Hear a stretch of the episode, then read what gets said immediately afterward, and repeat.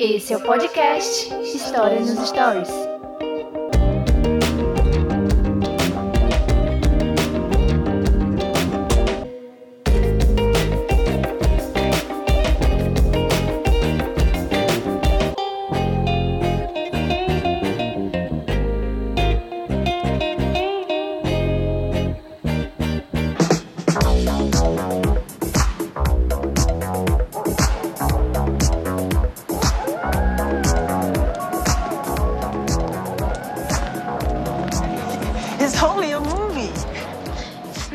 Jovenzinhos, você está ouvindo o podcast História nos Stories. E hoje a gente vai falar sobre o Dia das Bruxas, o Halloween. Tá, calma, não vamos falar sobre o Dia das Bruxas, que acontece no dia 31 de outubro e que é um evento tradicional em alguns países ali, principalmente nos Estados Unidos, na Irlanda e Canadá, né? Não, a gente não vai falar sobre isso, a gente vai falar sobre as bruxas e a Idade Média. Então a gente vai ver se existiram bruxas mesmo durante a Idade Média. Então a gente vai trabalhar um pouco sobre esse conceito é, da história das bruxas durante a Idade Média. Mas antes eu vou te pedir para seguir o História nos Stories no seu stream de preferência. Você pode estar ouvindo no Deezer, no Apple Podcast, no Spotify, no seu toca-fita, no som da sua casa, lavando uma louça, subindo no telhado, não importa. Onde você estiver ouvindo, tá? Pare agora desse do telhado, vai lá e clica no botãozinho de seguir. Ajuda bastante, cara, pra gente entender o nosso público-alvo e fazer um conteúdo cada vez mais interessante para vocês, tá bom? Não, ah, e outra coisa, vai lá também no Instagram, tá? No Instagram, se você colocar a história nos stories, você vai encontrar o seu podcast lindo e maravilhoso lá e você vai ter todo o conteúdo que já foi é, lançado aqui no podcast História nos Stories.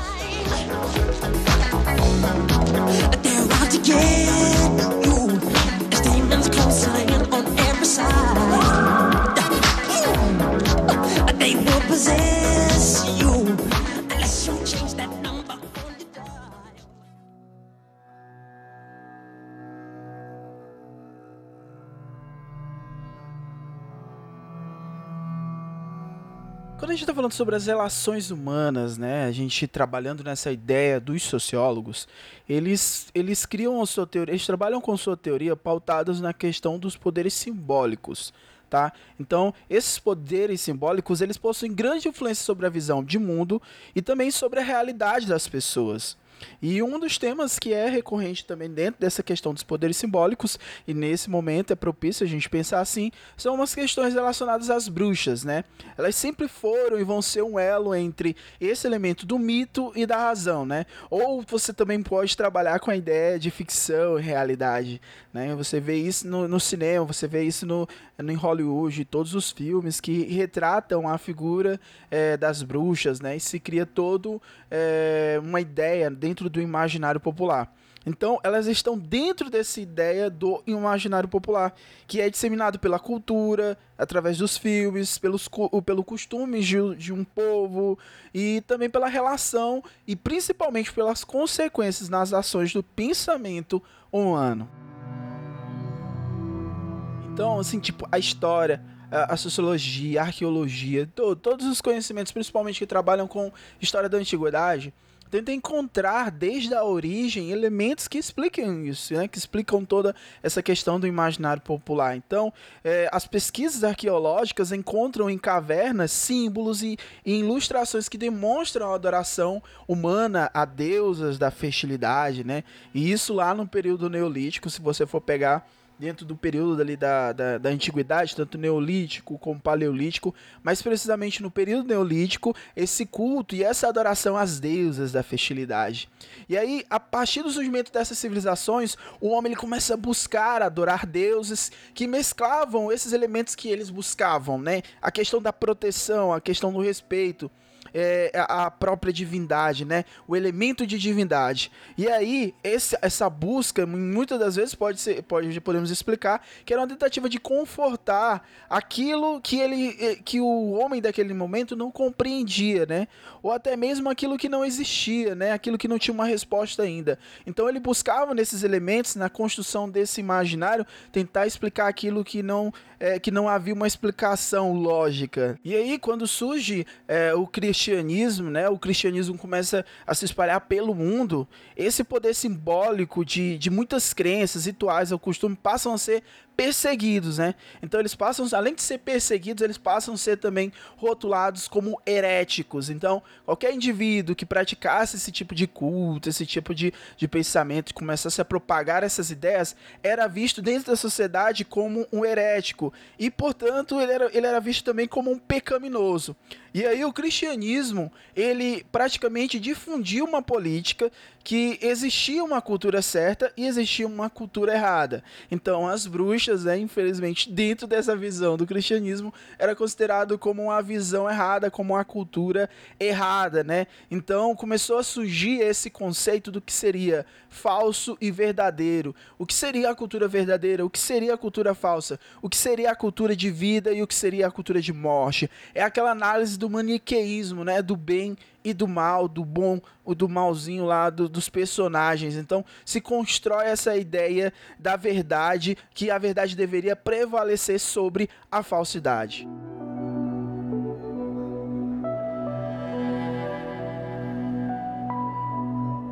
Então vamos lá, vamos trabalhar agora sobre a Idade Média, né? Onde a gente tem muitas histórias sobre a questão das bruxas e todo o imaginário popular relacionado às bruxas durante a Idade Média, tá bom? Então vamos lá. Primeiro eu tenho que te contar uma história de um prefeito, né? Um prefeito de uma cidade chamada Bamberg. Tá? Ele estava numa profunda depressão, estava muito triste, estava passando por uma situação bem complicada. E aí ele decidiu em uma noite passear pela sua propriedade, né? Dar uma volta, esparecer, aliviar a cabeça, né? Então ele pensou assim, cara, eu vou dar uma volta de noite e vou começar a ficar tranquilo. Olha só, olha a ideia do cara.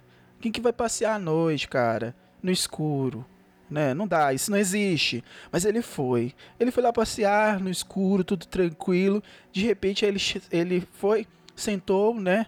No chão para chorar, e ele começou a chorar muito, começou a chorar. Então, de repente, ele foi interrompido por um, uma coisa diferente, algo que ele não conseguia explicar, que era um sucubo. O que seria um sucubo? É um demônio que se fantasia de mulher para seduzir os homens. E aí ele olhando isso, ele ficou assim, olhou aquela coisa, aquela aparição, aquele algo belo, aquela coisa linda no meio da noite, mano. Pelo amor de Deus, acorda, no meio da noite, no meio do nada, cara, na propriedade, chega alguém assim, vai acreditar, mano. Não, não dá, não dá. Então ele olhou assim, profundamente nos olhos, ele tava muito triste.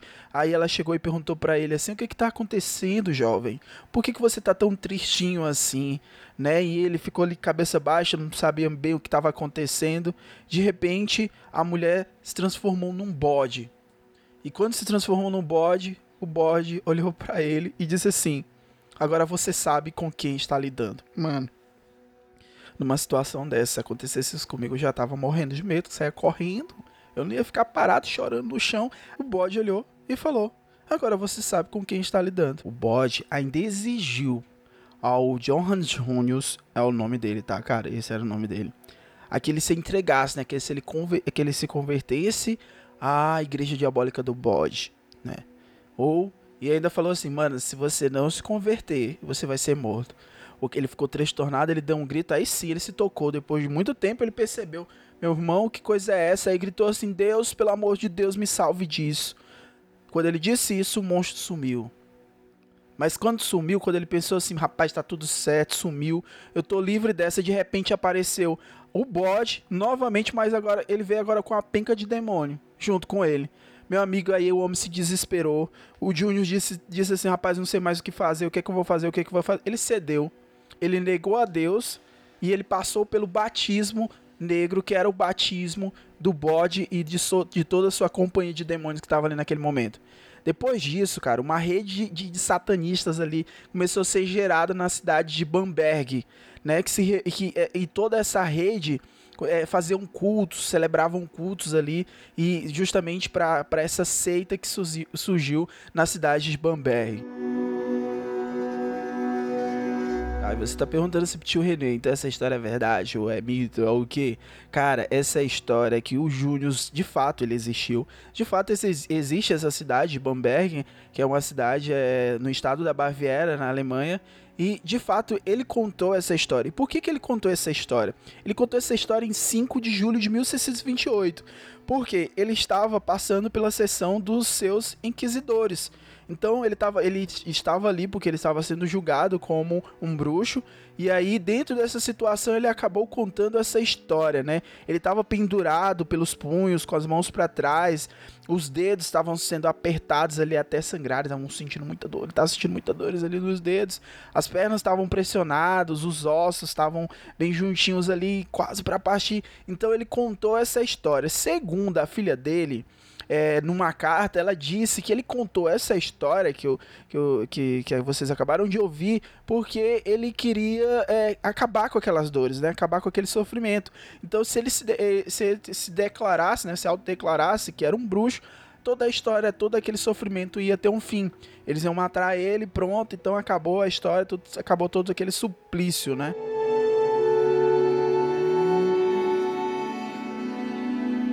Mas aí você pensa, acabou, os caras foram lá, né, mataram ele, pronto, acabou a história, blá, blá, blá, blá. Não, os caçadores de bruxas, né, os queriam ouvir mais coisas, tá? Ele contou aquela história, então eles disseram assim, ah, então você sabe de mais coisas. E ele, não, cara, por favor, acabe com isso, tô sofrendo, tô sofrendo. Mas a narrativa dele ficou tão bem organizada que os caçadores disseram assim, não, tem mais coisas aí, bora, bora, estamos satisfeitos não, a gente quer nomes. Bora, jovem. Diga quais são os nomes aí. E o cara lá, meu Deus, tá bom, gente, tá bom. Para com isso, para com isso. E aí eles queriam os nomes. Quais eram esses satanistas que o, o Júnior estava falando que tinha encontrado. Eu, se ele, se ele não desse os nomes naquele momento, ia é, continuar com a tortura e não ia ter fim tá? Então, enquanto ele não desse os nomes, ia continuar a tortura. Então, o caso do Junius é só um dos casos é, que aconteceram ali naquele período da Idade Média relacionados a essa questão da bruxaria. Na cidade de Bamberg, durou por três anos essa caça às bruxas, né? A população ali sempre questionando ali o tribunal de inquisição, porque ninguém estava seguro com o que estava acontecendo na cidade, porque começou a se espalhar muitos boatos que haviam bruxas ali, que haviam bruxos ali na cidade de Bamberg, tá? A loucura só foi terminar assim, só foi acabar esse, essa loucura na cidade de Bamberg com a chegada dos protestantes, né, quando eles invadiram a cidade em meio à Guerra dos 30 Anos. Interessante desse caso aqui é porque a gente está falando dos Júniors, né? Que era homem, que era rico, mas a grande maioria dos mortos ali acusados de bruxaria era de mulheres, e muitas delas pobres. Isso está muito relacionado ao contexto, porque quando surge toda essa onda de caças bruxas na Europa, surge com a crise do feudalismo. Então as pessoas elas estão começando a migrar do campo para as cidades. É o famoso êxodo rural, né? Elas saem da, do campo e vão para as cidades, e aí muda, tem todo um novo contexto social ali. E as mulheres, elas passam a viver normas, é, outras normas sociais ali daquele período. Então elas começam a ter que, que se adaptar a um novo contexto, que era o contexto urbano. Então eles, essas mulheres que eram associadas às bruxas, elas acabavam sendo é considerada com poderes mágicos e más intenções. Então se constrói também um folclore de que é, é, relacionado a isso e não é algo só do período da Idade Média com ali no finalzinho ali da crise do feudalismo, mas em outras culturas também. Se você buscar, você vai encontrar dentro dos astecas é, as Zulus, né, que eram as mulheres que eram consideradas bruxas.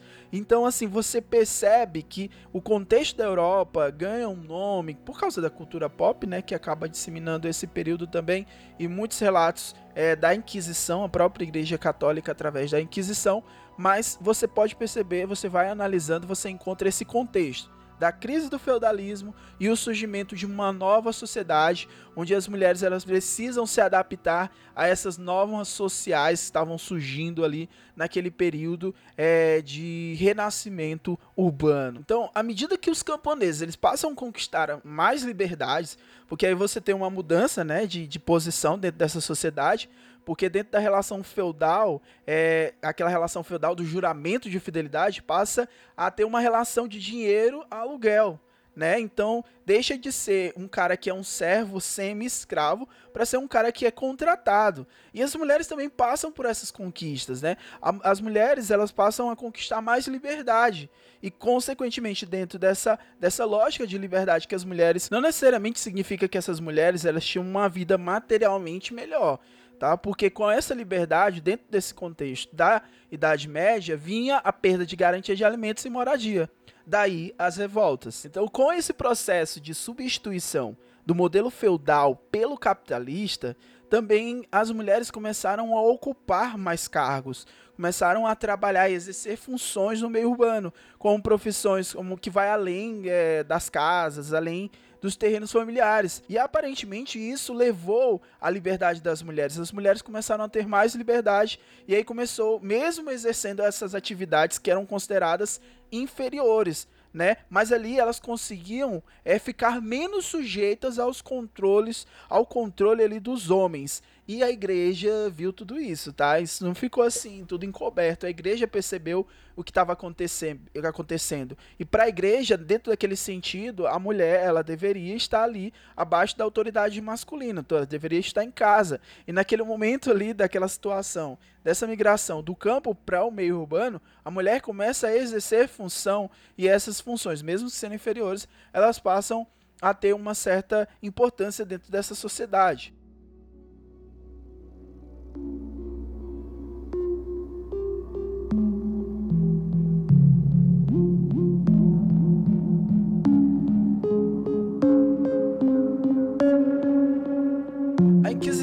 Ela nasce no século XII, né?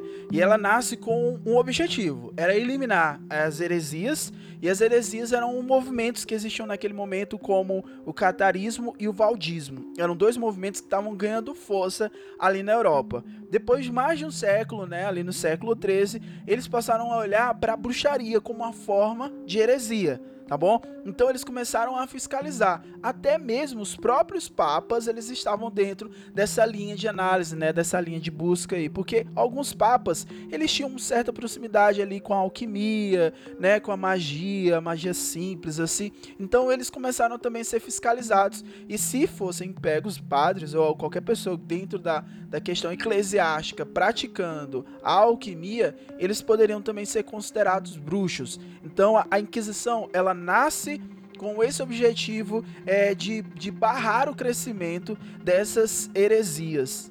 Meu, aí, aí começa, o bicho começa a pegar aí. Porque as primeiras medidas que, que darão início à Inquisição começam a ser postas em prática ali é, em 1184 com o Papa Lúcio III, né? Ele começa primeiro com a Inquisição Episcopal, que era justamente a Inquisição interna, né? A análise interna. Depois, depois vem o Papa Inocêncio II e aí acontece a primeira cruzada, essa cruzada inquisitória contra os cátaros, que era justamente a heresia do catarismo, tá bom? Então, essas foram as primeiras medidas ali que inauguraram a Inquisição. Aí em 1198, 1198 é, surge o Tribunal do Santo Ofício, né? Esse Tribunal do Santo Ofício é a Inquisição Papal. Ele é criado oficialmente só ali dentro, meio antes ali do século XIII. E aí o Papa Gregório IX, é, durante o Concílio de Toulouse, ele oficializa a, é, a criação do Tribunal do Santo Ofício, é a Inquisição Papal. E é isso só mais assim, cara, o cara que vai colocar mesmo em prática todo esse sistema, vai fazer funcionar, é o Papa João 22. Ele vai incluir dentro é, do lá no, dentro do, da Inquisição Papal, justamente a bruxaria no rol de heresias. Então, tanto o catarismo como o valdismo e agora, meu amigo, colocava bruxaria junto, meu amigo. Então a aquisição agora ia cair para cima de todo mundo que falava ali, todo mundo que pode ver alguém, um vizinho dizer que era o outro, ó, fulano de tal ali é bruxo, o outro era bruxo, meu amigo, começa aqui, começa agora a bagaceira aqui.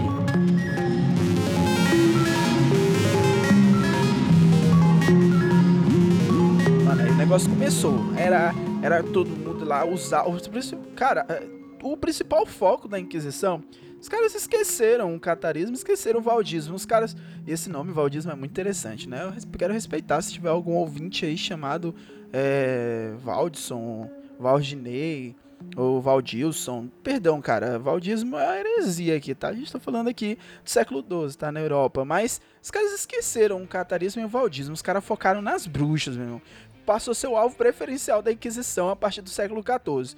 Logo porque foi período ali pós-peste negra, tá? Então dizimou um terço da população europeia e aí começou os líderes religiosos a procurar alguma forma, né, para entender a punição pela heresia. Eles começaram a julgar que a peste negra e todos os problemas que a Europa estava vivendo naquele momento eram justamente por causa do pecado, né? Por causa das heresias.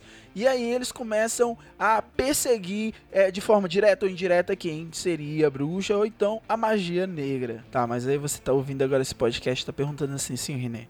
Também falou sobre todo o contexto histórico é, da bruxa, bruxaria, inquisição durante a Idade Média. Mas assim me diz, cara, as bruxarias, as bruxas, né, no caso, existiram mesmo? As bruxas existiam? Cara, a resposta é sim, tá? E, e, e existiam porque existiam satanistas durante a Idade Média. Né? Tem um caso que, que ficou bem conhecido, justamente um grupo que eram chamados de luciferianos, que era um grupo que eles acabaram é, era uma ramificação dos cátaros, né, que viveram ali, que viveram ali, que viveu na Alemanha do século 13, e eles acreditavam que Satã havia sido injustiçado e, e na verdade era o lado bom dessa guerra, né, contra Deus.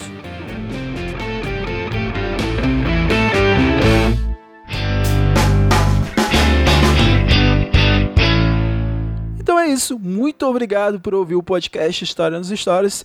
E vamos logo aí, ó. Fique tranquilo que na próxima semana tem outro episódio.